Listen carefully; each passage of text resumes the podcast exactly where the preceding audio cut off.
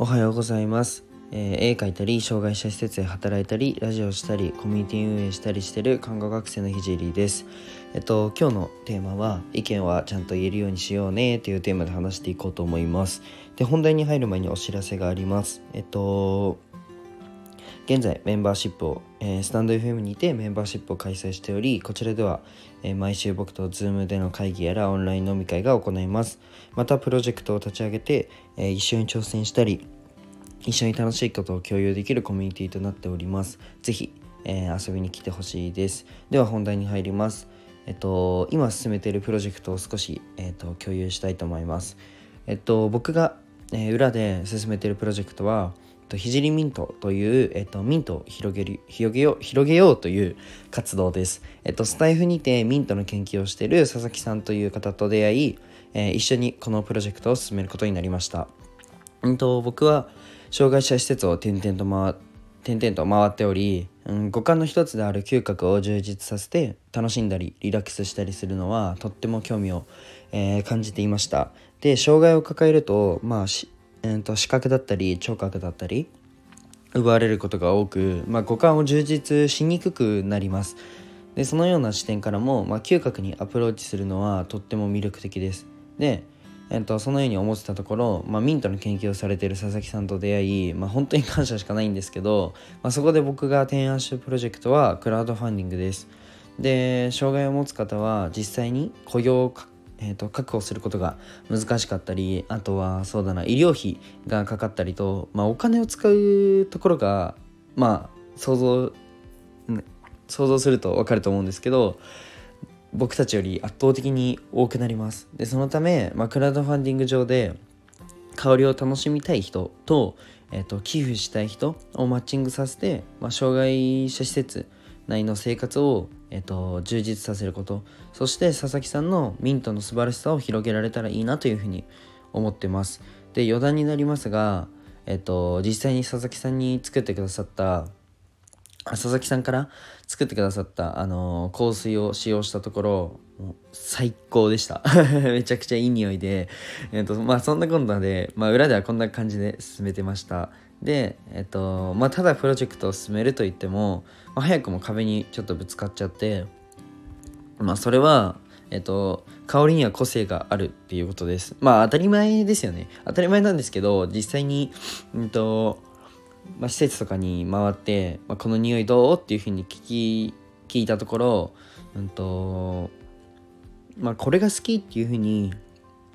あのー言う人がいるのは分かってすごい、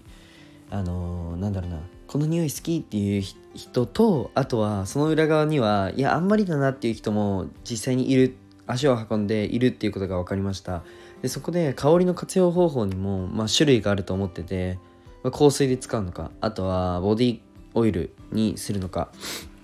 あとは部屋に置いてえっとなんだろう部屋の匂いを変えるのか、まあ、使い道はたくさんあってここはまだ会議中の途中なんですけど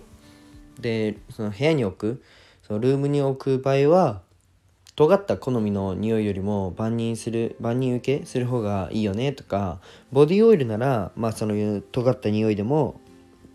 あの個性個人個人で使うものだから、まあ、好きな匂いを選べるよねとかが考えられます。また、えっとまあ、香りは、まあ、ジャム理論っていう、まあ、理論から、えっと、3つから選べる方がいいよねみたいな話もさせていただきました。でこのような意見を、まあ、提示させていただいたんですけど、うん、ここで思うのは、まあ、僕は香りについては、まあ、素人なんですね。で素人がプロに意見を言ってるわけで大変おこがましいんですけどでもちゃんと意見を言える人がいることで全く違った角度から意見を取り入れることができるなというふうに思ってて、まあ、それは、えっと、自分だけではなくて、まあ、プロジェクトを進めるその組織にもいい影響を与えると僕は思います。もちろん香りについては僕は素人です。あのなんかここはちょっとカモミールを足してみたいな意見はもう言えません。ですがまあうん、と自分の持ってる情報得た情報を最大限に活用して、まあ、どうやったら転用できるのかをもうフルに考える必要があると思いました。僕は日頃からラジオを撮っててまあうんと日常自分の活動だったりまあなんか転用する他のことに転用するってことはすごい普段から考えて割と得意なのでなので、えっと、それを生かそうというふうに思いました、まあ、何かプロジェクトを進める時に、まあ、自分にできる、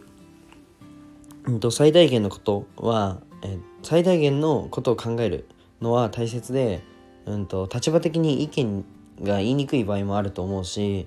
うーん僕なんか私なんかが発言していいのかなっていうふうに思う場面も絶対にあるじゃないですか。でも立場が下だからこそ分かること。現場だからこそ見えることってたくさんあると思うのでまあその情報は組織にとってもプラスだと僕は思うので、うん、意見は言えるようにしといた方がいいなというふうに思います。それは自分のためだけではなくて、まあ、チームのためになるので。ね、今日は意見をちゃんと言おうねというテーマで話させて話をしました。最後まで聞いてくれてありがとうございます。でえっとまあ